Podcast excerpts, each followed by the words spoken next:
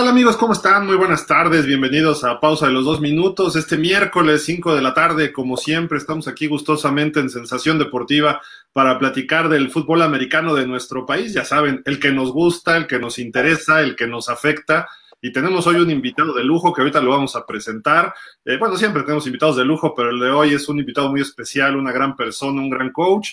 Nada más rápido, saludo también a César Marco y a todo el equipo de producción de Sensación Deportiva y pues bueno, eh, como estábamos casa llena, Jorge Iglesias, Enrique Fernández, Santiago Ibáñez, Marco García, les damos la bienvenida a su servidor Gildardo Figueroa. Y pues bueno, ustedes ya lo pueden ver en pantalla.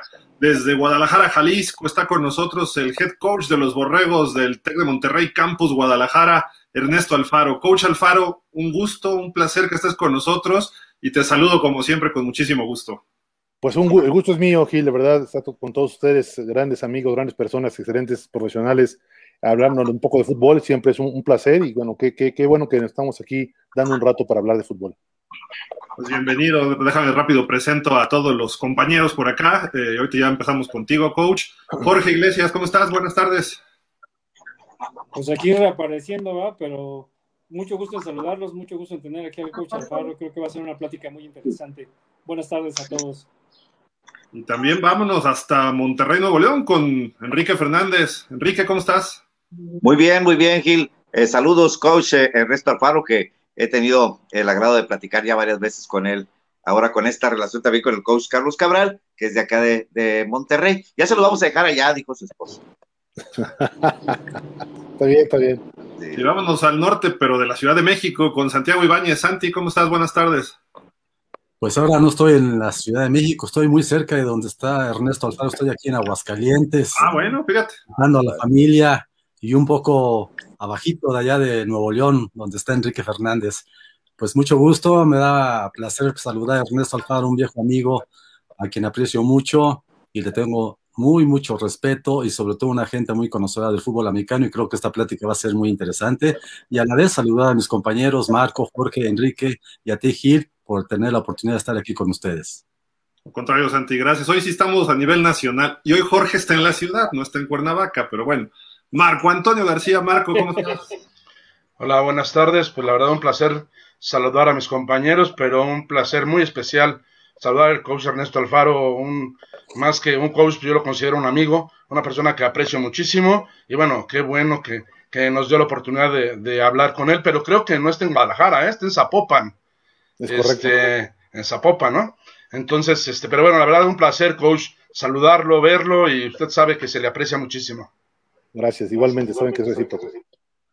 Pues, coach, bienvenido nuevamente, te agradecemos que estés con nosotros, que te des un tiempo. Platícanos, eh, tú la semana pasada anuncias que ya regresa el TEC de Monterrey, Campus Guadalajara, que diriges a la actividad después de esto del coronavirus. Nos da ya es la luz al final del túnel, ¿no? Un poquito que estamos viendo. Platícanos por qué toman esta decisión y todo lo que ha pasado por allá. Claro, Gil. Mira, eh, es una decisión que se toma eh, a nivel institucional eh, con algunos de los campus que, formamos parte del TEC de Monterrey. tengo entendido hasta, donde yo, yo recuerdo que hay tres campus que, se, que por las cuestiones de semáforos, los estados tenían ya semáforos verdes, este, eh, se permitió entrenar, que era el caso de Guadalajara, Querétaro y, Nuevo León. Eh, eso por parte del TEC también eh, tenía que, conjugarse la, autorización por parte de cada uno de los estados en donde nos encontramos, ¿no? Entonces, el área de salud y todo el estado de, Jalisco autorizaron ese, que pudiera haber algún, regreso, ahorita explico qué tipo de regreso, y Querétaro también, y tengo entendido que Nuevo León no les permitieron por cuestiones del estado y ellos están siguen todavía en stand-by y hasta donde yo sé nada más somos nosotros, iniciamos y luego también creo que está Querétaro ya, no sé si está por iniciar o ya inició. Y la realidad es que estamos regresando eh, eh, a una activación atlética y no estamos regresando con todo el equipo, ¿no? Una buena parte de nuestro grupo de trabajo, de los jugadores que tenemos, eh, tienen residencias en campus y las residencias no están, no están activadas, entonces prácticamente estamos entrenando ahorita con quizá con un, un 50% del equipo, eh, la gente que, no tiene residencia o que es originaria de aquí de, de, Guadalajara, del área de Zapopan, de toda la parte de, cercana a la, a conurbada, son los que estamos entrenando en, ya en grupos pequeños. ¿no? La realidad es que solamente es lo que estamos haciendo ahorita, pero bueno, creo que es un gran, gran avance, un gran avance porque habíamos, el fútbol americano había estado parado completamente eh, en los últimos, el último año y con esta luz verde que nos dan las autoridades del Estado, las autoridades del TEC, pues es, es, es una, es una, una luz al final del túnel para poder reactivar a todo nuestro fútbol americano nacional. Jorge, eh, ¿quieres preguntarle algo al coach para empezar? Sí, coach. Fíjate que, bueno, hay ahí un, un, asunto de que ONEFA dijo que hasta que todos los equipos estén al, al, mismo nivel de entrenamientos y al 100%, se va a hablar de la posibilidad de regresar o no a la temporada de Liga Mayor. ¿Tú cómo ves el panorama? Digo, en Guadalajara se ve bien, pero parece que los demás estados no están igual. ¿Cómo ves las posibilidades de que pudiera haber temporada de Liga Mayor? Yo, mira, mira, Jorge, yo veo buenas posibilidades. Eh, evidentemente, eh, no, tenemos que, olvidar y, partir de un principio de seguridad para todos, ¿no? Eso, eso, eso tenemos un año hablando de, de lo mismo y lo que estamos haciendo aquí en, en, Guadalajara parte de un principio de seguridad para la gente que estamos ahorita yendo algunas horas al campus y jugadores y entrenadores. Este, y eh, si nos vamos a la parte de temporada, tiene que ser exactamente lo mismo. Yo veo posibilidades, la verdad es que conozco a mucha gente que está involucrada en las áreas de salud, tanto en México como ahorita aquí en Guadalajara, y han mencionado que está considerablemente disminuyendo la atención a personas con, con, con, COVID, ¿no? Me imagino que será que avanza, de alguna manera está avanzando la, la, la vacunación, pero mira, eh, es, es, es, complicado, Jorge, es controversial eh, eh, este tema porque eh, iniciamos todos o no inicia nadie, ¿no? Y, y, y, aquí la verdad es que, pues es, reactivamos el fútbol, trabajamos porque haya fútbol o, o, o, le, o le, metemos una, una, una, este, una, una para de tierra más, ¿no? La realidad es que en nuestro fútbol, eh, después de estar un año y fracción parado, no tener temporada sería complicado. Y la verdad es que lo que hemos hablado todos los coaches, lo que hemos platicado, inclusive en algunas instituciones, es que quizás le estamos llamando temporada, Jorge, pero la verdad es que es, es sencillamente necesitamos jugar, necesitamos reactivar el fútbol americano. No sé si a final de, a final o a principio del siguiente semestre, a mediados del semestre que viene, en el mes de septiembre, de octubre eh, o noviembre, tengamos una temporada corta o una temporada regional o una serie de tazones acordados. Eh, no lo sé, pero lo que sí creo es que debe haber fútbol con todas las organizaciones o con las que puedan que garanticen esquemas de, de, seguridad para los que participemos en, en este tipo de, de, de, encuentros, pero, pero la verdad es que tenemos que ver ahorita por el fútbol americano, más que estar pensando en que si yo puedo, tú no puedes, y, si yo no puedo tampoco y no te dejo. Entonces creo que tenemos mucho tiempo parado el fútbol americano. La verdad es que las infantiles ya, los clubes están, están a punto de, de terminar, eh, en las instituciones hacen, hacen inversiones y quieren, quieren ver que realmente el fútbol americano esté, esté funcionando en las instituciones en las que nos encontramos. Entonces, creo que la, la, verdad es que tiene que haber fútbol americano de alguna manera a final del semestre, si las condiciones de seguridad y de salud lo permiten. Enrique. Eh, sí, coach, eh, tocó un tema bien importante, la necesidad de, de jugar. Eh, ustedes como institución eh, privada y que pues tienen becados, muchos eh, jugadores tienen una parte beca o beca, ¿cómo les afectaría el hecho de no tener un torneo, como dice, aunque sea regional, pero ya tenerlos activados? No es la misma situación que pasa una escuela pública, pues que hay un presupuesto para esto, para el otro, que una escuela privada en donde pues se siguen dando estas becas para que continúen con sus estudios. ¿Cómo, cómo les afectaría a ustedes? Mira, eh, no sé cómo nos afectaría, no creo que mucho, eh, Enrique, y te hablo por la experiencia de lo que ha pasado este año. Eh, la verdad es que en la institución se han portado increíble, increíble. Nosotros hemos, desde que empezó la pandemia, que la verdad la etapa de enero, febrero, marzo es una etapa fuerte de reclutamiento para todos nosotros. Este, desde que empezó la pandemia en el mes de marzo, que nos agarró en pleno etapa de reclutamiento, eh, el apoyo siguió, ¿no? O sea, nosotros ya reclutamos ahorita en pandemia, en línea, dos generaciones de jugadores, tanto para la preparatoria, que es la juvenil, como para la universidad, que es Liga Mayor. Y te puedo decir que ahorita tengo jugadores que esta semana que viene terminan el segundo semestre, están a punto de inscribirse al tercer semestre de la, carrera, de la carrera, de su carrera, y no conocen, olvídate del campus, no conocen Guadalajara. Entonces, no han venido, no conocen, ya, ya van tercer semestre en la carrera y no conocen Guadalajara, y el TEC y, les, ha, les, ha, respetado todo lo que se, les ha, ofrecido, y la realidad es que yo veo que, bueno, que, en caso de que no hubiera temporada, bueno, el, TEC seguiría con esa filosofía de, apoyo en becas deportivas al talento y esperando que hubiera una reapertura para el, para el 22, ¿no? Veo poco probable que eso suceda, pero si pues, sucediera, creo que es lo que yo estoy viendo que, sería la reacción que, el TEC seguramente tendría, ¿no? Santi. Sí, eh, bueno, eh, yo tenía la duda cuando anunció el TEC Guadalajara, Borregos Guadalajara, el regreso a la activación física. Yo obviamente lo consulté en la UNEFA, eh, en ese sentido, si no había ningún inconveniente, y supuestamente no hay ningún inconveniente por el simple hecho de que es una activación física, y además en grupos de 20, por la información que manejó este, el instituto. Y bueno, de alguna manera, Ernesto, yo sé que hay voces a favor, voces en contra, de que se inicie o de que se dé la temporada de Liga Mayor 2021. Pero bueno, esto se va a decidir seguramente en la Asamblea General Ordinaria que se va a realizar en este mes allá en el campus Santa Fe del Tecnológico Monterrey. Y bueno, eh, tú en lo particular que has tenido, me imagino, plática con los entrenadores en jefe, eh, ¿cómo ves tú el, ambiente, el panorama? ¿Realmente se puede dar esta posibilidad de que, se dé, de que tengamos Liga Mayor para este año? Claro, mira, eh, te comento, sí, nosotros primero que nada también, igual que tú lo hiciste, eh, tocamos base con ONEFA. Evidentemente todo esto fue acordado con ONEFA o fue autorizado con ONEFA de alguna manera. Y, pues sí, lo estamos haciendo de una manera muy, eh, muy, muy, siguiendo los lineamientos para, para estar en la misma sintonía de lo que la liga nos establezca, ¿no?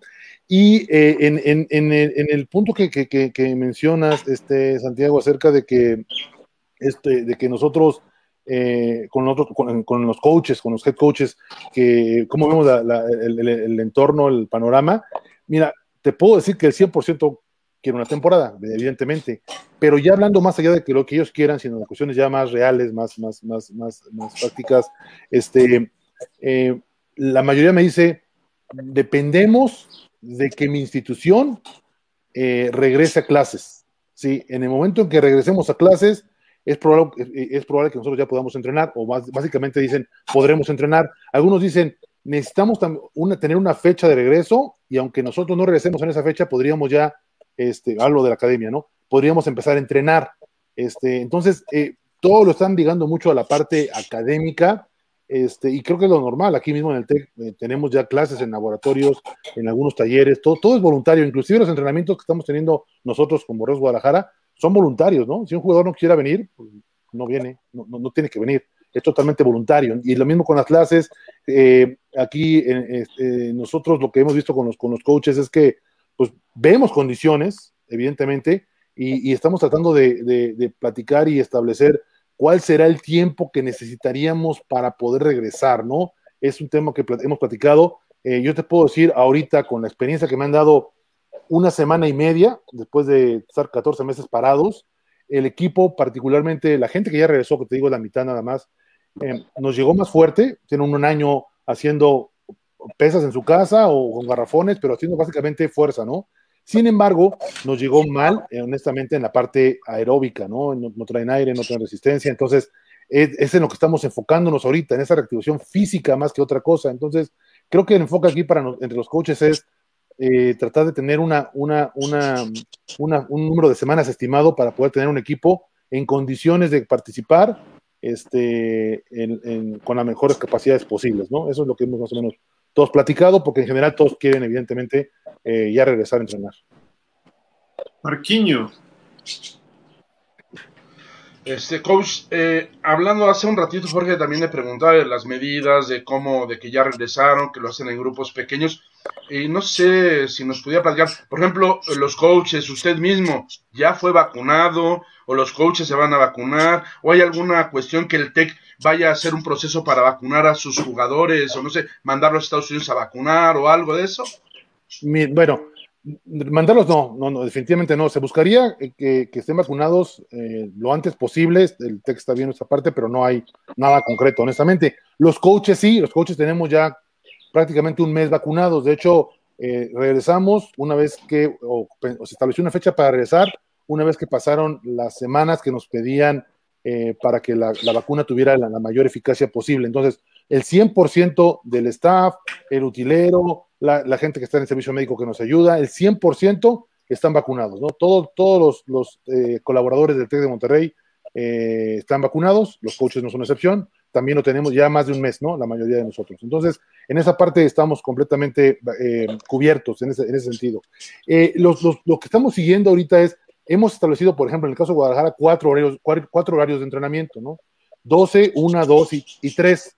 Los chicos están entrenando una hora 40 más o menos, entrenan 50 minutos en, el, en la, bueno, en el gimnasio que tenemos, que es al aire libre, y de ahí se van al campo a trabajar la parte de resistencia, y cuando salen del gimnasio se limpia todo el equipo y entra otro grupo. Entonces, un grupo entra al gimnasio y otro se, va al, campo, ¿no? Y entonces ya sale del campo y se va, y entonces los del gimnasio se mueven. Entonces, en, ese, en esa rotación, el grupo que tenemos para entrar y salir es máximo de 20. La realidad es que hoy en día estamos sobre 12, los 14 los más numerosos, ¿no? Tenemos grupos de 6, de 8, porque no tenemos al equipo completo, ¿no? Entonces, eh, los grupos realmente son pequeños en cuanto a número, les buscamos, eh, y es, la parte pesada para ellos es que el 100% del tiempo tienen que traer el cubrebocas puesto en todo momento. Si requieren quitárselo porque les haga falta de aire, se tienen que alejar completamente del grupo, quitárselo unos segundos y regresar a ponérselo.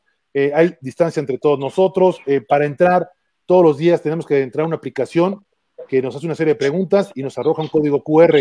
Si el código QR nos está en verde, podemos entrar. Si sale en rojo, no podemos entrar. Hasta el día siguiente tenemos que intentarlo. Este código se escanea todos los días al entrar.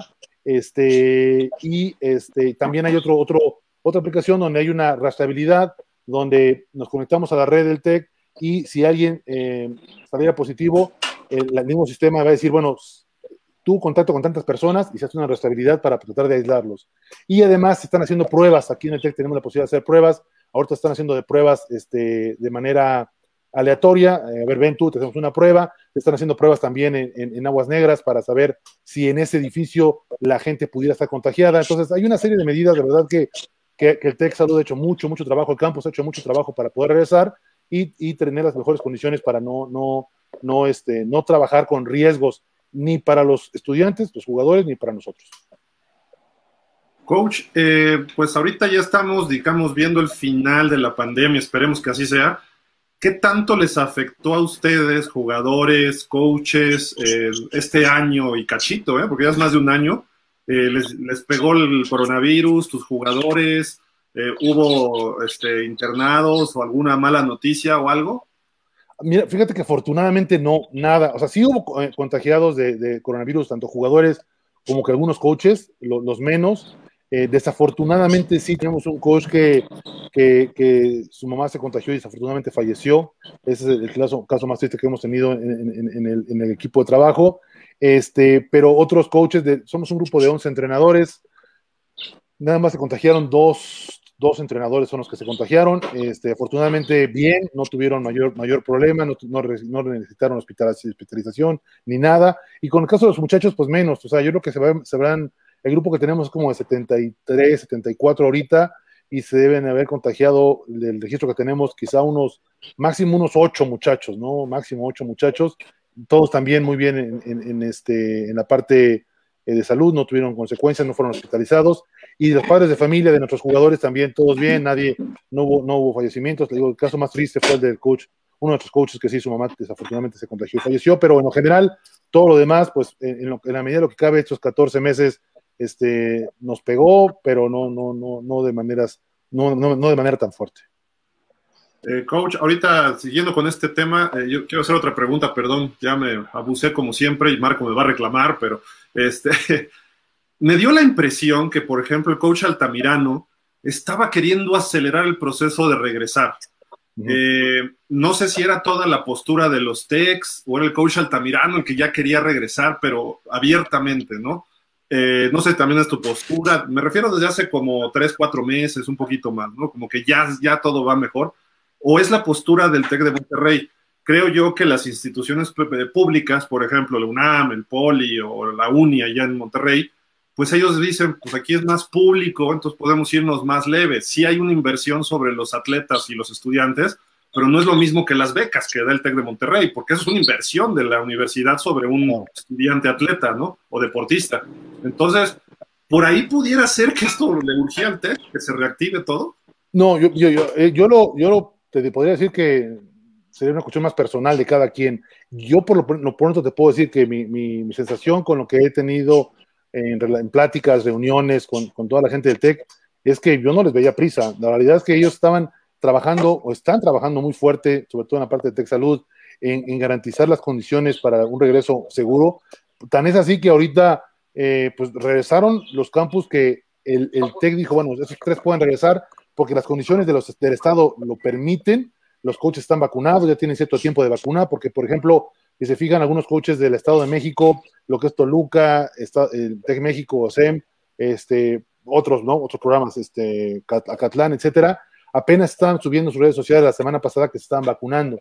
Jalisco fue uno de los primeros, si no es que el primer estado, en donde se aplicó la vacuna para los este, docentes. Creo que también fue Nuevo León y creo que también fue Querétaro. Fueron esos tres estados junto con otros, ¿verdad? Pero en el, caso de los campos que tenemos fútbol americano, fuimos los primeros y nos permitió que pasar el tiempo que nos pide la vacuna para su efectividad. Los, los Guadalajara tiene más, Jalisco tiene más de mes y medio, dos meses en verde, entonces se dio también esa, esa, situación. Entonces, el TEC, el TEC fue muy claro casi, casi desde, a mí, me, a mí desde el mes de abril me estaban diciendo, abril del, del, del 20, me decían, pues en cuanto haya semáforo verde, vamos a ver si es posible regresar. O sea, era más que nada, vamos a esperar a que sea el semáforo verde, se dio y todavía esperamos un mes más. Entonces, yo creo que es una postura más personal de, que, pues, evidentemente, Carlos y cualquier otro coach tiene ganas de regresar, todos lo tenemos ganas, pero eh, de parte, de mi parte, yo nunca he sentido una presión o una, o una prisa del TEC para tener, eh, para regresar, inclusive los tryouts que hacemos normalmente presenciales,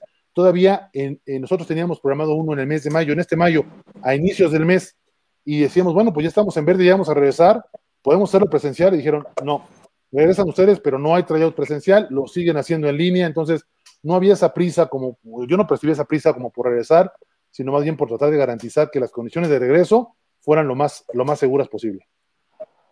¿Alguna pregunta más del tema de la pandemia que quieran hacer alguien? ¿O, ya cambiamos de tema? Sí. ¿Sí?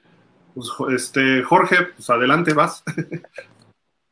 Sí, coach, tú has trabajado con dos, con dos programas muy importantes a nivel público y privado, como fue en el Poli y ahora en el TEC.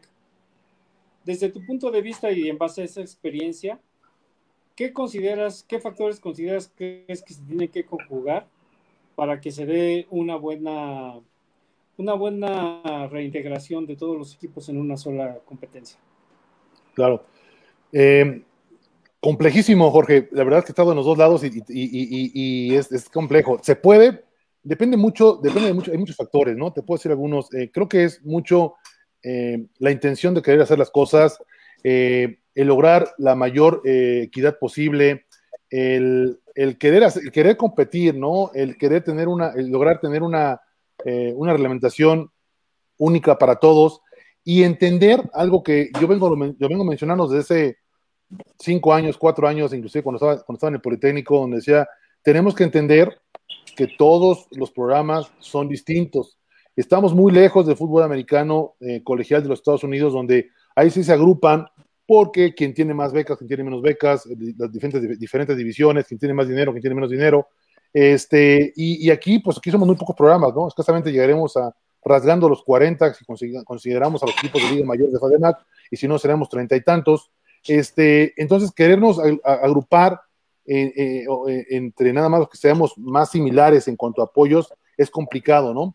yo no me atrevería a hablar, por ejemplo, de presupuestos, ¿no? Porque yo te puedo decir que, en el caso de las públicas, y, y, mira, tú lo acabas de decir hace un momento, Jorge, yo tengo los pelos de la burra en la mano, es mayor que en las, privadas, ¿no? Evidentemente, eso te lo Yo creo que del burro, los pelos del burro, hablando de burros blancos. Pues sí, de los burros y de las águilas y de pumas y de todo, pero la realidad es que sí, es así, o sea, es una realidad y, podrán, y podrán decirlo públicamente que no, no es cierto, bueno, pues está bien, tendrán que tener un discurso bien establecido ahí para, para, para negarlo. La realidad es que no, los presupuestos, y también en las públicas hay presupuestos muy grandes, privadas, privadas, hay unos muy grandes, pero no todas, o sea, no, no, cada, por ejemplo, en el, en el, caso de, de los techs, cada presupuesto de nosotros depende de nuestro campus. No es un presupuesto nacional que todos estamos iguales. Cada uno tiene su propio presupuesto que depende del tamaño del campus, del ingreso del campus, etcétera, etcétera, ¿no? Entonces, ahí, ahí, ahí partimos como hay diferencias en el mismo TEC, como lo puede ver con las Anahuas, con la UVM, como lo hay con las públicas, ¿no? Entonces, eh, yo creo que en esa, en esa parte, Jorge, eh, es, es, es, que logremos querer hacer las cosas, evidentemente. Yo vengo hablando desde hace mucho tiempo, desde que estaba en el Politécnico, de poder competir. Yo hablaba, hace, en el último congreso que estuve en ONEFA, yo defendía mucho la posibilidad de, este, de competir con el TEC y, hubo hay brutos que decían que porque yo, estaba al lado con el TEC, pues evidentemente no, no, la verdad es que yo, yo la razón por la que yo quería que compitiéramos, y lo digo abiertamente, es porque yo acababa de reclutar a Alejandro García y, quería que compitiéramos para que hubiera carta de liberación y tuviera yo de alguna manera cierta certeza y no, no cualquier día llegara otro, le ofreciera algo a, Alex y sin carta ni nada se fuera. Trataba yo de asegurar una, una, un, un, reclutamiento que habíamos logrado ¿no? en el equipo. Entonces, eh, entre él y otros jugadores también muy importantes que reclutamos en esa generación, pero la realidad es que eh, yo buscaba que, pudiéramos eh, efectivamente tener una competencia con una reglamentación conjunta, ¿no? Y una reglamentación conjunta significa, bueno, pues seamos realistas y dejemos de, estarnos eh, amparando en letra muerta, ¿no? O en letras que no se aplican.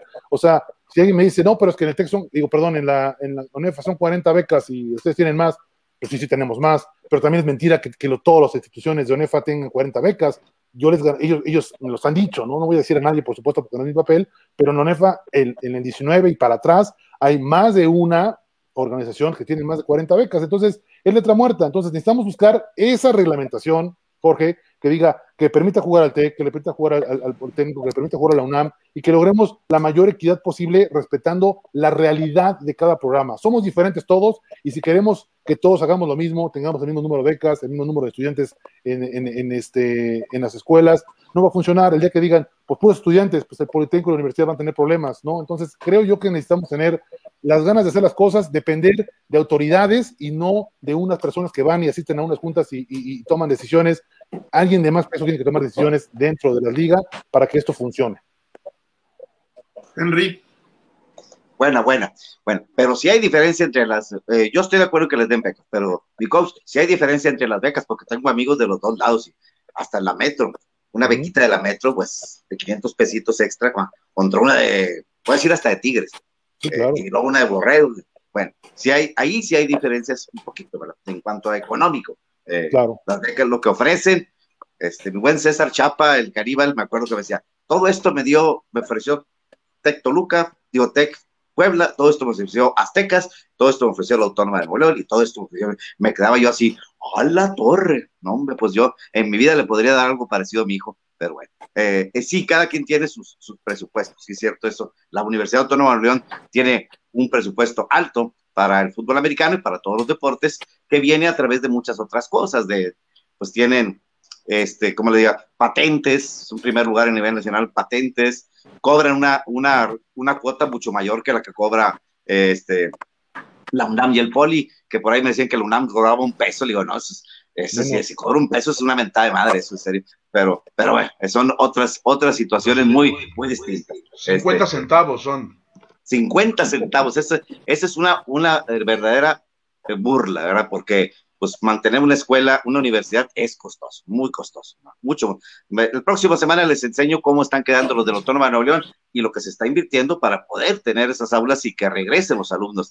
Y ya cuando hagamos el simulacro les voy a decir cómo, cómo quedan, pero les adelanto que son los, los escritores van a tener hasta acrílico, eh, pantallas y todo eso para poder trabajar. es muy, mucho, mucho dinero, por eso difícilmente van a, todavía no se deciden a participar porque no saben si va a haber presupuesto suficiente para, para eso. Pero, ¿Cuánto cobra la UNI, Enrique, allá para...? Eh, cuota, cuota interna, 2.475 pesos y eh, cuota de rectoría y cuota interna entre 3.000 a 3.800 y todavía más 4.000, les dan libros, les dan playeras, este, los salones están muy bien, muy bien acondicionados. ¿Es año mensual o cómo?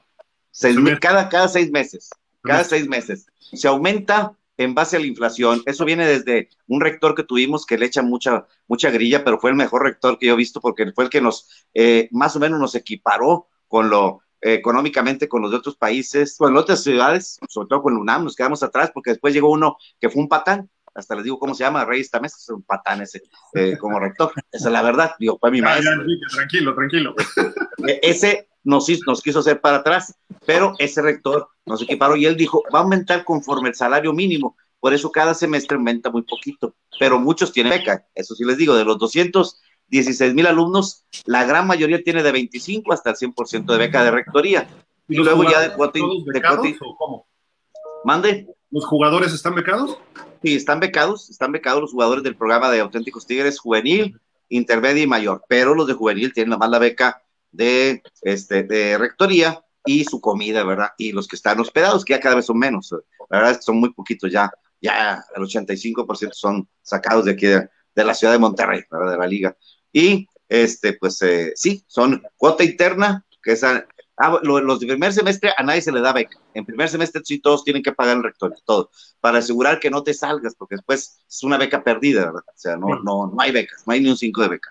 Tienen que pagar y ese recurso, pues sí, sí sirve, eh, digo, pues para hacer algunas cositas importantes. Pero mi pregunta para el coach este, es, coach, ¿con cuántos, ya con lo que se fue, con cuántos se queda y con cuántos se quedaría se quedaría en caso de que no hubiera temporada el año, el año que entra. Yo creo que era un programa muy joven, me decía el coach Cabral, está muy joven nuestro programa, pero con cuántos se le fueron y con cuántos se le irían. Imagínense que no hubiera temporada. ¿Cuántos se le van? Porque no vamos a estar cambiando las temporadas, digo las edades, pero con cuántos se le irían. Mira, mira, Enrique, eh, es muy joven el equipo, muy, muy joven. Em, eh, la realidad es que en el último, la temporada 19 promediábamos 19 años de edad, ¿no? O sea, el, 60% de mi equipo podía jugar intermedia por edad y el 40% podía jugar juvenil por edad, ¿no? Pero eh, eh, contestando tu pregunta de cuántos, mira, en 19 y 20 se me fueron en total, en los dos años, 20 jugadores.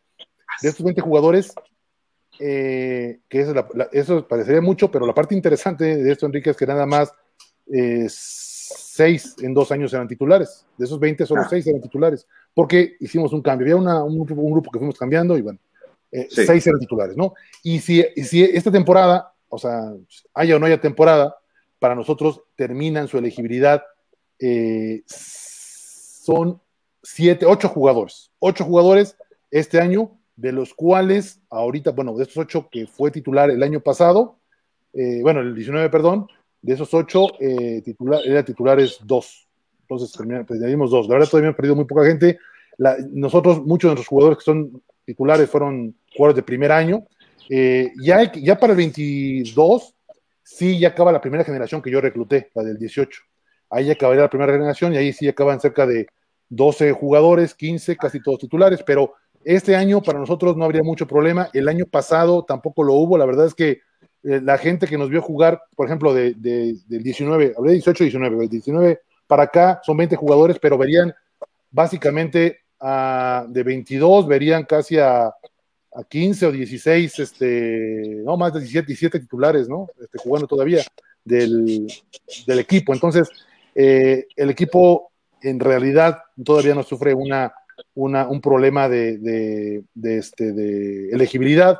La famosa que mucha gente los ha martirizado, generación 95, que yo entiendo que las posiciones, no dudo de nada y de valor de cada uno de ellos, pero nosotros no teníamos ninguno, ninguno, ninguno, ningún jugador 95, entonces pues, los jugadores acaban de 23 años su elegibilidad, entonces no, no llegan a, esa instancia y, pues la verdad es que en ese tema ahorita para nosotros no es un factor. Perfecto, qué bueno. Santi.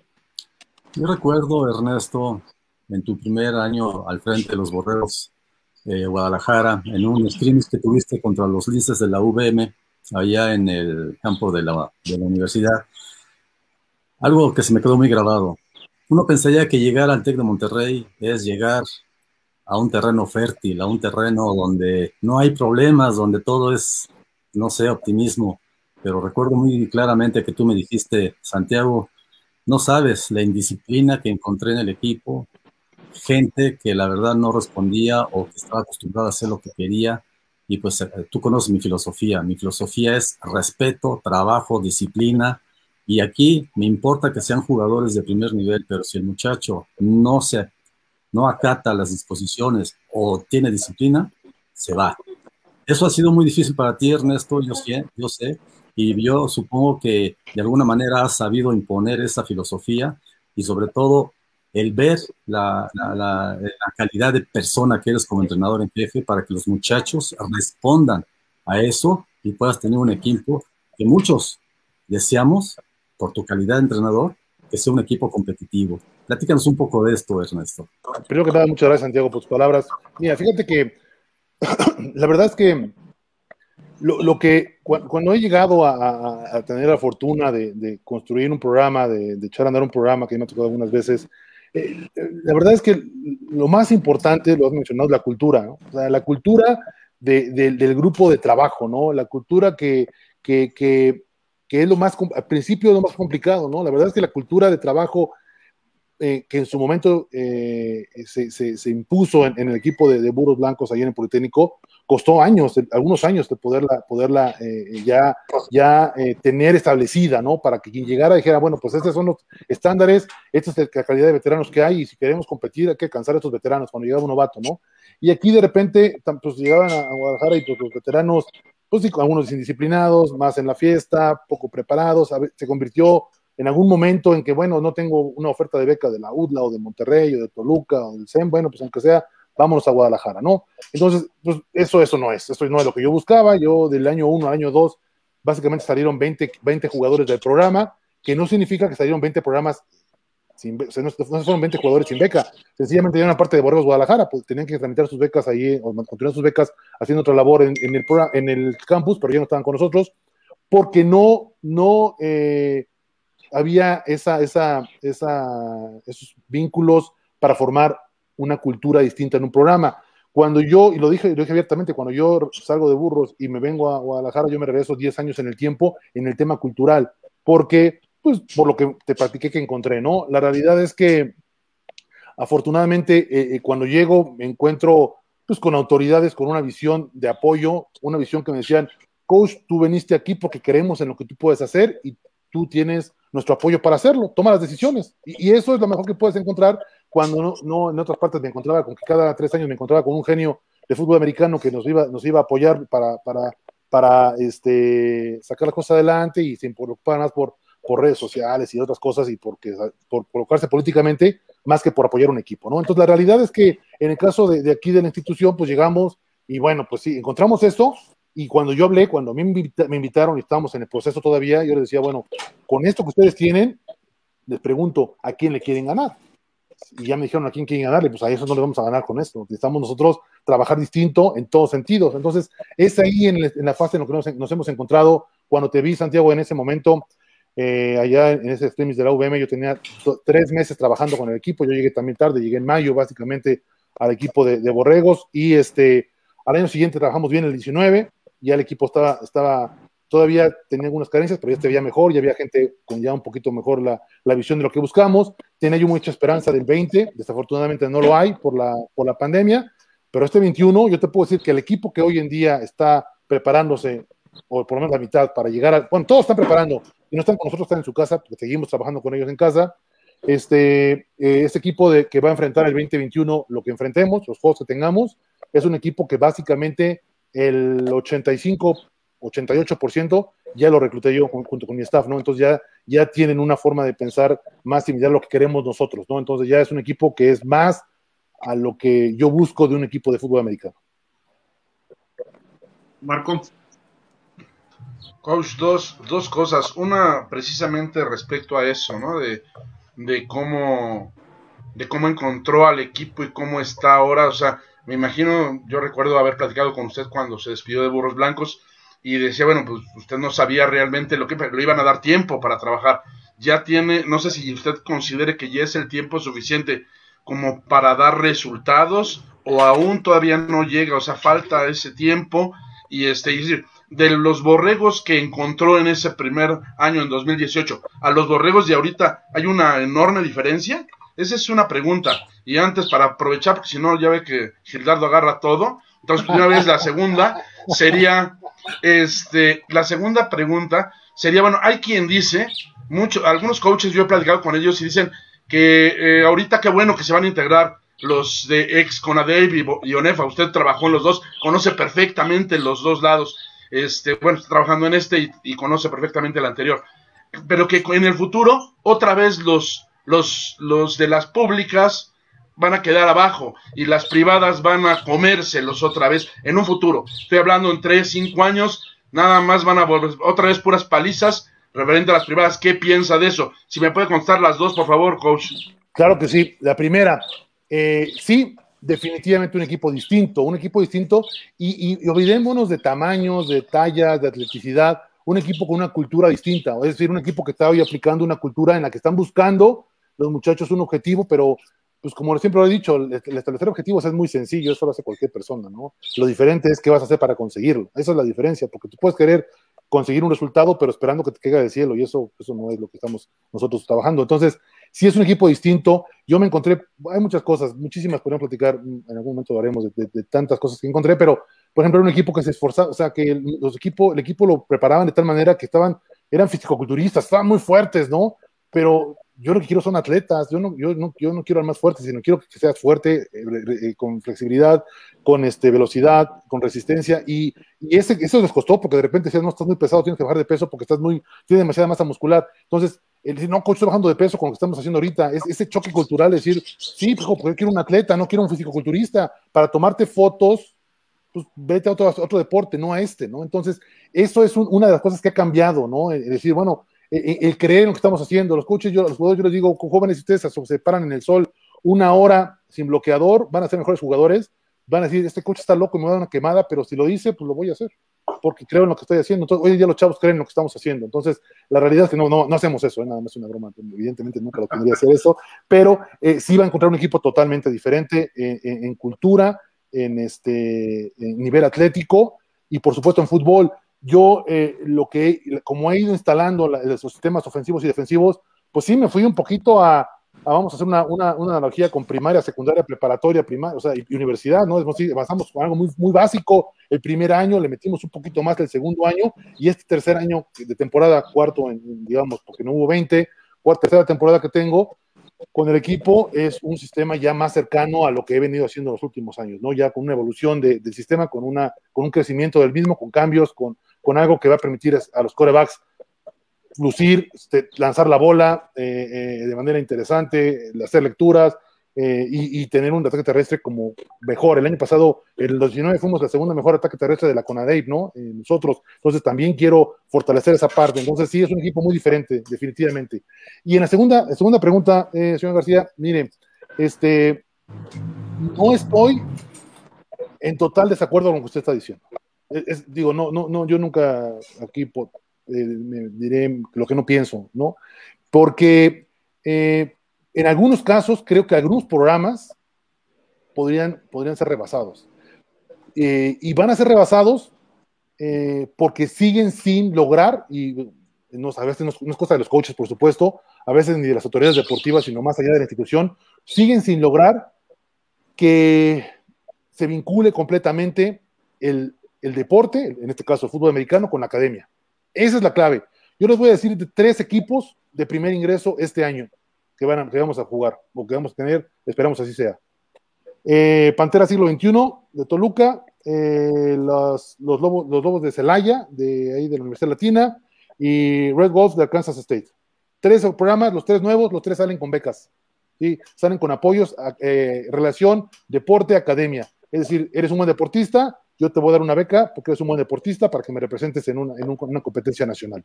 Eso lo hacen básicamente todos los programas hoy en día, pero lo hacen el 100% en los Estados Unidos, porque también la División 3 lo hace con becas académicas no deportivas, y aquí en México está aumentando cada vez más. Entonces, puede pasar eso definitivamente en esos años, estoy de acuerdo completamente, si no se logra tener esa visión de vincular la parte académica con la parte deportiva y querer aislar exclusivamente. Y no estoy diciendo que tengas que tener el 100% de tus alumnos este, en tu escuela, o sea, que sería lo ideal, pero es válido, yo en el Politécnico lo viví, hay chavos que vienen en escuelas que no tienen programas de fútbol americano, que son muy buenos chavos, que quieren jugar y, vale la pena que se les dé una oportunidad, depende de la, la filosofía de cada institución, si por ahí en UNAM nos permiten, que bueno, adelante, pero yo voy más a, trata de reclutar a un muchacho ofrécele condiciones académicas y ofrécele este, condiciones deportivas. Lo mencionó hace un momento Enrique, eh, en cuanto a un muchacho que recibe una oferta este, a un equipo. La verdad es que ahorita lo, que, los chavos que encuentras, a los chavos top eh, a nivel nacional, traen seis ofertas, traen siete ofertas. todo. ¿Y por qué, por qué han crecido las ofertas de los equipos? Pues por la competitividad. Cada aquí, yo, tú me ofreces esto, yo te ofrezco esto. Entonces, pero al final de cuentas va en beneficio del muchacho, porque le das una, un mejor porcentaje de beca, le das alimentación, le puedes dar una residencia. Entonces, en la medida de lo que la reglamentación permita, es válido. Pero si tú ya no estás compitiendo para poder decir, oye, este chavo es muy bueno, ven para acá, te voy a ofrecer que estudies conmigo y te voy a ofrecer una residencia, te voy a ofrecer un alimento eh, cuando se pueda, sino por lo menos lo más importante que es la escuela, pues, entonces te van a rebasar. ¿Es por qué? Porque el muchacho, el muchacho talentoso va a querer jugar en donde tengan las condiciones académicas adecuadas y, esa es la presión de la familia y del muchacho. Entonces, creo yo que sí podría pasar, pero la visión que tendrían que tener estas escuelas no es una cuestión que vamos a resolver nosotros, no yo, sino las escuelas, es, tienen que tener esa visión para que no pase, porque sí va a pasar en unos años, que, que, haya diferencias. Las diferencias se van a cortar y se van a emparejar, y porque, por ejemplo, hablemos de Tigres, Tigres lo hace, y Tigres está al nivel de los equipos de Conadep, porque Tigres lo hace. Cuando yo busco, salgo a competir, cuando yo salgo a reclutar, me encuentro a, la mayoría de los techs, por ahí a la NAWAC, por ahí a la UVM y a Tigres. Es lo que me encuentro a la hora de salir a reclutar el chavo que, ya tiene, por lo menos ya tiene algún acercamiento de alguna de esas escuelas. Tigres lo hace y es pública. Y e, e, es, es, ese es un ejemplo de lo que yo quiero. Antes lo hacía Chihuahua, ya perdió apoyos, pero Chihuahua era lo mismo hace algunos años cuando estaba Carlos ahí con ellos. Necesitamos que las públicas vinculen de mejor manera, con base a sus posibilidades, la academia con, la, con el deporte, en este caso fútbol americano. Coach, tenemos algunos comentarios por aquí. Alma Contreras, está desde hace rato su comentario, pero bueno. Eh, buenas tardes, saludos a todos. ¿Qué tal, Alma? Buenas tardes. Oscar Miranda Durán dice: Hola, muy buenas tardes a todos y excelente plática. Juan Salvador Romero, hola amigos, buenas tardes. Saludos al coach Alfaro. Lo conocí en el estacionamiento del estadio de CEU cuando era coach de Burros Blancos. Muy amable, nos saludó a mis amigos y a mí. Ya no pude tomarme la foto porque tenía prisa. Saludos. Juan Salvador, ¿cómo? Si tú eres Puma, ya, te pareces a Santi, tiene las gorras de Pumas atrás y estamos platicando con un ex coach de burros blancos, no puede ser. Y de la UDLA. Ah, y hay uno de Guadalajara. Ah, mira, esa, ya la vi, ya la vi. Ya le iba a decir al coach que te mandara una para que se viera bien la colección ahí. Son los que comparten los amigos. no digas eso porque luego van a decir que es Chayo la gorra. no, Por cierto, coach, luego hablamos de Chayos, ¿eh? Porque no, no es cierto. Sin problema. Ah, no es cierto. Allá en Guadalajara, tú cuando llegas, e, e, es una ciudad donde hay mucho fútbol americano desde hace tiempo, pero son tres, cuatro equipos, carneros, había otro, este, dragones o avispones, una cosa, comanches, o no me acuerdo del otro. Cardinals. y, Cardinals, pero en realidad no hay muchos equipos. ¿De dónde reclutas tú jugadores? ¿Vienes a la ciudad? ¿Vas a Monterrey? ¿Toluca? ¿Cómo le haces? Fíjate que, el volumen, el volumen de Guadalajara es muy bajo, muy, muy bajo. O sea, lo bien lo dijiste, Gil, eh, aquí hay clubes, clubes, dos clubes, nada más. Bien, o sea, hay más, no, no quiero, por supuesto, minimizar. Estos dos clubes que te menciono, que son Carneros y Cardinals, son clubes con categorías completas, con campos bien estructurados, con staff de cocheo, este, bien, bien este, estructurado, inclusive los head coaches son coaches de mi staff, o sea, por ahí con Cardinals está coach Monje, con Carnero está coach Cabral, este, y son, están bien estructurados esos programas. También está, hay instituciones, por supuesto, Tecos, ahí pues es rollo de ellos totalmente, y está eh, Subiré, que es una preparatoria que ofrece becas, que también nos, nos, nos de repente, algunos jugadores los, invitamos para acá a Guadalajara, ¿no? Más allá de eso, por ahí también están, de repente, pues, había cardenales, cardenales, ya no hay cardenales, solo, solo Cardinals, estaba ahí Águilas Reales, está Titanes por ahí, pero son, sacan tres categorías, sacan cuatro, sacan muy poquito, ¿no? Entonces, estos equipos que te digo compiten inclusive en la Ciudad de México, entonces, el volumen es muy poco, pero yo te puedo decir, les puedo decir que de lo mejor que tengo a nivel atlético son los jugadores de Guadalajara, son gente grande, muy atlética, que tiene mucho tiempo haciendo fútbol, pero el volumen es poco, entonces ¿A dónde voy a reclutar? Bueno, recluto básicamente mi preparatoria, me baso, sí traigo gente de fuera, pero básicamente con la gente de Carneros y de Cárdenas, ¿no? Es con lo que recluto. Ya en universidad eh, eh, reclutamos, bueno, de nuestro, de nuestro juvenil, ya estamos empezando a, ahora sí a que funcione, también ya salió la primera generación que recluté, ya este año subimos a seis jugadores, cuando anteriormente no, teníamos a nadie, porque no, no, estaban en las condiciones que yo quería, pero vamos, vamos, la verdad es que estando aquí, este Gil, eh, amigos, me di cuenta que que yo levanto una piedra en cualquier ciudad del país y voy a encontrar un jugador de talento. O sea, a lo mejor no hay muchos, pero hay uno. Entonces, hay mucho talento alrededor del país, ¿no? Entonces, yo busco, eh, recluto poco en la Ciudad de México, sí recluto, sí traemos jugadores, pero poco porque en algunos clubes quizá, pero evito, por ejemplo, eh, equipos donde haya este, que tengan equipos de liga mayor, ¿no? Los evitamos, a veces nos llegan y nos buscan, pero los evitamos porque pues toda esta controversia de semilleros y pirateo, ya son míos, tengo el título de propiedad del jugador desde que está conmigo el Rabbit, entonces ya, pues está bien, ejerzan su título de propiedad y los evitamos, ¿no? Entonces, eh, buscamos clubes alrededor de, pues desde, Tijuana hasta Cancún, tenemos gente de Cancún, tenemos gente de Tijuana y en medio de todo, y últimamente eh, hemos tenido contacto con varias, varios, tenemos ahorita yo creo que, pues son, si, no son, si no son 10, son 8 jugadores que, que hemos traído de Estados Unidos, eh, mexicanos, todos, este, que, jugaron prepa en Estados Unidos. Este, tengo un chavo que acabo de reclutar ahorita, que él, es originario de, San Francisco del Rincón, Guanajuato, ahí jugó con los brujos de San Francisco del Rincón, ahí empezó sus juveniles, infantiles, los brujos. Y después, por cuestiones familiares, su mamá se casó con una persona que se fue a vivir a Estados Unidos, a Houston, y se fue a Houston. Ahí jugó en Cypress Creek, que es División 6A en Texas, en el norte de Texas, que es el nivel más fuerte, uno de los más fuertes que hay. Él jugó ahí y este y bueno, lo contactamos, se interesó y lo trajimos becado, ¿no? Pero él es mexicano, tiene vivido en Estados Unidos tres años. Tenemos un coreback que trajimos de San Diego, que él, es de Toluca. Este, tenemos a otro, un, este, un frontal defensivo, también una bestia, muy buen jugador.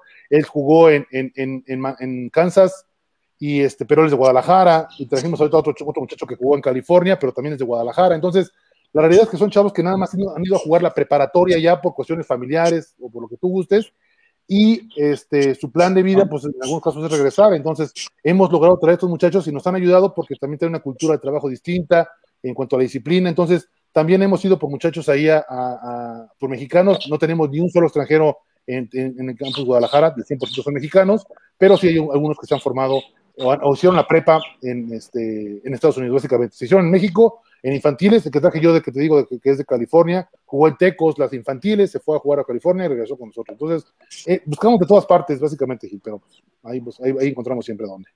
Híjole, coach, el tiempo se nos va volando. Este, ¿Alguna pregunta que quieran hacer ahí por ahí rapidón? Jorge, Marco, Santi, Enrique. Este, ahorita leemos otro comentario que sí, de una vez en lo que piensan, alguna preguntita rápido. Eh, José, José, Mauricio Esparza dice, buenas tardes a todos, ¿qué tal? En especial al coach Ernesto Alfaro.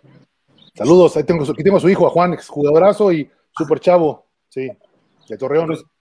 George y luego Marco también dijo, ¿no? Ya para terminarle. Coach, en realidad has trabajado completos dos años desde que llegaste ahí al equipo, ¿no? Porque, por este asunto de la pandemia. ¿De qué manera impactó eso el proyecto que tenías tú para el equipo de, TEC de Monterrey Guadalajara. Eh, fíjate, impactó, Jorge, eh, no, hemos llegado a los dos años cumplidos, eh, porque si, digamos, saltáramos la parte de la pandemia, si la sumamos, pues sí, ¿verdad? Pero estando ya haciendo fútbol presencial con los chavos, no tengo ni dos años por todo lo que ha pasado, pero mira, ¿en qué manera impactó? impactó un poco más, un poco más en, los procesos de desarrollo de los jugadores, es decir, un jugador cuando traemos, evidentemente el, el 95% no está listo para jugar, tiene un proceso de desarrollo con nosotros, atlético en el gimnasio, en el campo, técnico y táctico con, los entrenadores en la parte de fútbol. Y es ahí donde nos hemos atrasado un poco más, porque el proceso de fútbol, pues sí se ve, sí se ve, lo vemos hoy en día en, línea, lo vemos en Huddle, lo vemos a través de Zoom, lo vemos este, en pizarrones, a través de todo en línea, pero no es lo mismo que tengamos al jugador en campo y podemos estar trabajando los detalles, la parte del fundamento, el detalle de cómo meter las manos, de cómo meter el pie, cuál es tu punto de ataque, cómo tienes que atacar esta ruta, qué tienes que ver cuando este hombre se mueve de tal manera. Esa es la parte donde nos, hemos visto afectados. Creo que en la parte atlética no hemos tenido gran, gran afectación. Eh, la parte de resistencia es la que nos está pegando ahorita, pero en la parte de, desarrollo, creo que algunos jugadores, tengo jugadores ahorita que van a jugar este, su segundo año de Liga Mayor, pero nunca han jugado, o sea, Liga Mayor, entonces la realidad es que es esta parte. vamos a tener un grupo de lo que reclutamos este año, que van a ser nueve jugadores, con lo que reclutamos el año pasado, que fueron este, 12, tendremos 21, este, aproximadamente 21 novatos de primer, 21, 24 años, 24, perdón, jugadores de primer año. Entonces es un número grande, porque tenemos novatos de primero y de segundo año, pero bueno, esta es la parte donde yo creo vamos a tener más, hemos tenido más problemas y tendremos más problemas hacia adelante. Marco. Oiga, coaches, eh, yo sé que, bueno, ahorita Borregos Guadalajara, etcétera, etcétera, de qué hemos estado hablando. No es el tema, pero sí, usted es un conocedor de eso y me, gustaría mucho saber su opinión y a la gente yo creo también, porque usted fue este, pues la verdad, un coach excelente en, en, el profesional, en mayas, recuerde ahí los famosos mayas. Entonces, quiero que usted me diga cómo ve el profesionalismo en México, o sea, con tanto problema que ha habido, tanto en la LFA como en la FAM, como los famosos tiburones que anuncian primero que reclutan a no sé cuántos y luego ya siempre no. Que me dijera cómo ve el fútbol americano profesional en México, qué es lo que nos falta. Claro. Voy, voy a abrir mi bocota sin si quieras tener mucho conocimiento de lo que está pasando actualmente, porque voy a abrirla con, con, con lo que viví, ¿no? Yo, yo viví, yo viví una, una etapa eh, de, de, profesionalismo, el inicio del profesionalismo en México, con reglas súper claras, con, eh, con, con, una normatividad que decía, tú, chavo X, eres reclutado por este equipo y ahí juegas. No, no quieres jugar ahí, o te negocian y te intercambian por algo o por alguien, o no juegas este, eh, no, no había la regla del que tenga más dinero, ¿no? Creo que ahorita estamos regresando a una Master Sota, me pareciera, ¿no? Insisto, hablo sin conocimiento de causa, ¿no? Otra vez eh, veo que pues, tenemos al, al, equipote que puede meter dinero de un lado y del otro, y de repente dices, sí, sí metemos lana, pero de repente, ah, caray, pero pues no pensé que era tanta lana, ¿no? Y entonces ya van para atrás estas, estas decisiones. Entonces, creo que no sé si, si con los cambios que hubo en ambas, bueno, no conozco bien lo que ha pasado en FAM, pero sí lo que hubo en, en LFA, no sé si con los cambios que hubo con, con, con toda la estructura eh, de, de, de, organización organizativa ahí en, en, en, la LFA, las reglas cambiaron, ya no, ya no, ya los jugadores se pueden ir a donde quieran, a que les ofrezca más, o sea, había de repente chavos que decían, no, pues me ofrecen más allá, pues no te puedes ir, hijo, si no, si no te negocio como, como lo establece la normatividad, no te puedes ir. Entonces creo que si esas reglas han sido laxas hoy en día y aplica la ley de la cartera más grande, pues el, el, fútbol americano profesional pues, tiende a desaparecer otra vez, ¿no? A, a, a, que haya un equipo que gane años y años y que, y que no gane por un buen trabajo de, reclutamiento, por un buen desarrollo de jugadores o por un, buen trabajo que se, como en su momento creo que lo hicimos en Mayas, porque en Mayas finalmente fuimos bicampeones, pero nada más tuvimos propietario un año, el segundo, ya, ya entonces la verdad es que yo creo que que, eh, hoy en día está aplicando la ley de la cartera más grande y ojalá me equivoque y ojalá que no sea así y ojalá que cambien y se logre la mayor equidad. Equidad es la clave para que las cosas funcionen y en el americano de, de profesional no es la excepción. ¿no? Coach, lo hemos dicho repetidas veces aquí en el programa, los jugadores están de muy buen nivel, el coacheo ha mejorado mucho, pero los directivos todavía nos siguen quedando a deber muchísimo en México. Y desde ONEFA, desde FADEMAC, en todas. Han mejorado algunos y hacen esfuerzos, pero no se ha establecido. La federación ha hecho dos, tres intentos, pero no se ve un fútbol americano unificado y eso creo que es un problema que, que hemos detectado de alguna forma u otra casi todos, ¿no? Pero eh, estamos, hay jugadores que pueden estar jugando en Canadá, algunos hasta en la NFL, y tenemos coaches que ni siquiera hablan inglés, que ni siquiera estudian el fútbol bien, eh, coaches muy novatos y luego administradores que son de cuarto nivel, que están cuidando una chambita de representantes de un equipo, de una institución en, en la junta semanal de ONEFA. Eh, que, ay, que no me traigan a los Tex porque me van a ganar, o no quiero jugar con Pumas en este grupo porque es el equipo fuerte, o sea, ese tipo de cosas nos han perjudicado, ¿no? Y, y creo claro. que por ahí va más o menos lo que tú dices. Claro, ¿no? claro, y, y, si ustedes cinco piensan, si ustedes cinco piensan así, ya somos seis. Bueno, no sé, yo, yo sí, mismo, pero no, más o menos eso, es lo que. Ya somos seis, yo digo, yo me sumo, yo me sumo, Gil. Y si tú eres nada más, yo pienso igual que tú, estoy, estoy totalmente de acuerdo, totalmente de acuerdo. Así veo que está pasando hoy en día las cosas en el fútbol. El fútbol americano, el fútbol americano, técnicamente, atléticamente, eh, está rebasando, ha rebasado por mucho el administrativo, por mucho ya tiene varios años rebasado. Totalmente de acuerdo, coach.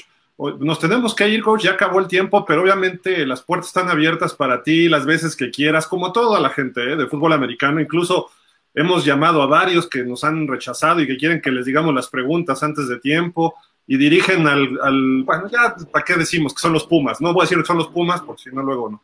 Pero este, hemos recibido gente de los Pumas, los coaches, del Poli, eh, de, la, de UVM, no hemos ah, sí, el Goofy estuvo, ¿verdad? Con nosotros. Eh, y nos faltabas tú, coach. No sé por qué no te habíamos invitado, la verdad. Se nos había quedado y pues este, un gusto que estés con nosotros. eh, coach de todos los niveles y te agradecemos muchísimo, de verdad. Y algo que quieras decir, que no te preguntamos o que quieras agregar por ahí.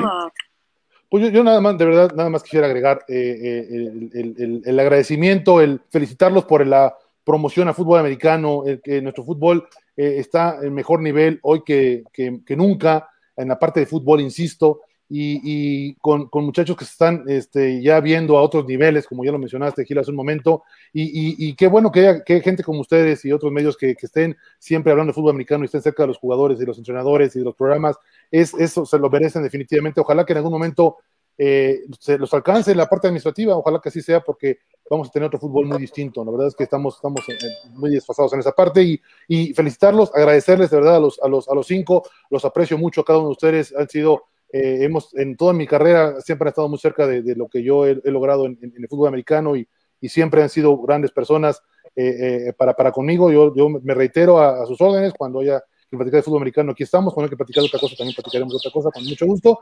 Y siempre, siempre será un gusto estar aquí platicando con ustedes y verlos. Cuídense mucho y muchas gracias. Al contrario, coach, muchas gracias. Siempre muy amable y muy abierto para platicar con los medios y se agradece. Y además muy concreto, ¿no? Porque luego hay coaches que también echan mucho rollo, ¿no? Pero, este, digo, cada quien. ¿Yo? Yo no soy coach. como comentarista. Oye, coach, ¿qué haces cuando están grillando las dos de personas de abajo? O sea, comunicación, hay que comunicarnos, hay comunicación, hay que hacer una reunión y platicar cuáles son las diferencias, porque si no está difícil. ¿eh? Unas abdominales o algo, ¿no? Unos drills. Gil, no hiciste tu pregunta de siempre. ¿Por qué? Ah, ¿verdad? Porque sabías lo que iba a contestar el coach. Él sí es, él sí es eh, objetivo. Coach, la final de ONEFA, la última que hubo, ¿qué fue? 2019. Sí. ¿Era touchdown de burros blancos o no era touchdown? ¿Saben qué? Yo eh, tuve el privilegio de que Canal 11 me invitó al programa. No, no, sí lo voy a decir. Me invitó al programa. Me invitó al, estadio a, ver, a narrar el juego, bueno, a comentarlo. Estuve con ellos en Canal 11 y estuve sentado viendo todas las tomas en, ese momento y, y, me parece que no era touchdown, pero de todos modos Burros iba a ser campeón. Coach, déjame que vean mi cara, Marco, así, oh, lo dijo el coach Alfaro, los burros no eran touchdown. Te dije que él es objetivo, él es objetivo. Y yo también. No. Si oíste lo que dijo después, de todas formas, los burros iban a ser campeones. ¿Cómo iban a ser campeones si era touchback y tenía el balón las águilas blancas, hubieran metido el gol de campo y se acababa? ¿Cómo sabes que iba a traer el gol de campo? Porque ya tenían el momento psicológico, coach. No, no, eso, eso ya nada. Iban a ser campeones los burros, entraron otra vez a touchdown. Ernesto, ¿no le parece la final de Águilas Blancas Burros? ¿No le parece la final Condors contra. Otro robo a los Raptors. No, no, no, olvídalo, está loquito. Otro robo a los Raptors, Santi, qué bárbaro. No, no, no. Bueno, vámonos. Muchísimas gracias, coach. Marco, muchas gracias, como siempre. Santi también, Enrique, saludos hasta Monterrey. Saludos a San Luis Potosí, saludos a Cuernavaca, saludos a Guadalajara, Zapopan, y pues nos quedamos tú y yo, Marco, en la Ciudad de México, aquí de este, aburridos y sufriendo que los metros y todo esto. Pero... No fue San Luis Potosí, fue Aguascalientes. Oh, ya ves. bueno, ahí juntito. no, pero hay mucha diferencia. Como un kilómetro. De acuerdo, Aguascalientes, saludos a Aguascalientes también, y pues muchísimas gracias. Jorge, vámonos. Saludos. Enrique, gracias. Bye. Santi, Aguascalientes, Aguascalientes, vámonos. Aguascalientes. Gracias, Marco. y gracias, coach, otra vez. Estés bien. Bye. Y bueno, un saludo a toda la gente de Sensación Deportiva. Recuerden, nos vemos por aquí el próximo miércoles con más entrevistas, más comentarios del fútbol americano de nuestro país y pues mañana los esperamos a las seis para platicar del NFL. ¿A quién le vas, coach, en el NFL? Steelers, el mejor equipo. Aguas, que aquí hay puro cowboy, ¿eh? te van a linchar. Pero este es su año. ¿De, quién? Cada, año dicen lo mismo, los vaqueros tienen 20 años diciendo, este es mi año. Dije, bueno, pues vamos a ver. Su, su año, sí, claro. Hay un Packer, hay un Packer, ¿eh? Aquí también. ¿Quién, quién es Packer? Yo. Ah, Enrique, no, bueno. Pues, no, ese Steelers le faltan como siete títulos para alcanzarnos. No, lo que pasó, no, e, e, era NFL nada más, era NFL. No, NFL. Steelers siempre, ah, Steelers siempre ha jugado en la NFL, es algo que se les olvida. Enrique, ya estás como los mayas. Ah, no, no es cierto, no es cierto. Todos los, todas las temporadas valen. Así, hasta se pusieron en su jersey tantos años de existencia. ellos mismos aceptan que existen de hace más de 70 años. Seis campeonatos. El día que haya algún equipo que lo haga invicto, platicamos, ¿ok? Eres de Miami, ya eres de Miami, ya me dijiste todo, ¿eh? Eres de Miami. Pueden tener 99 campeonatos, pero solo uno perfecto. bueno, vámonos, muchas gracias, coach. Saludos. a todos. Estamos viendo y pues hasta la próxima. Pásenla bien. Bye.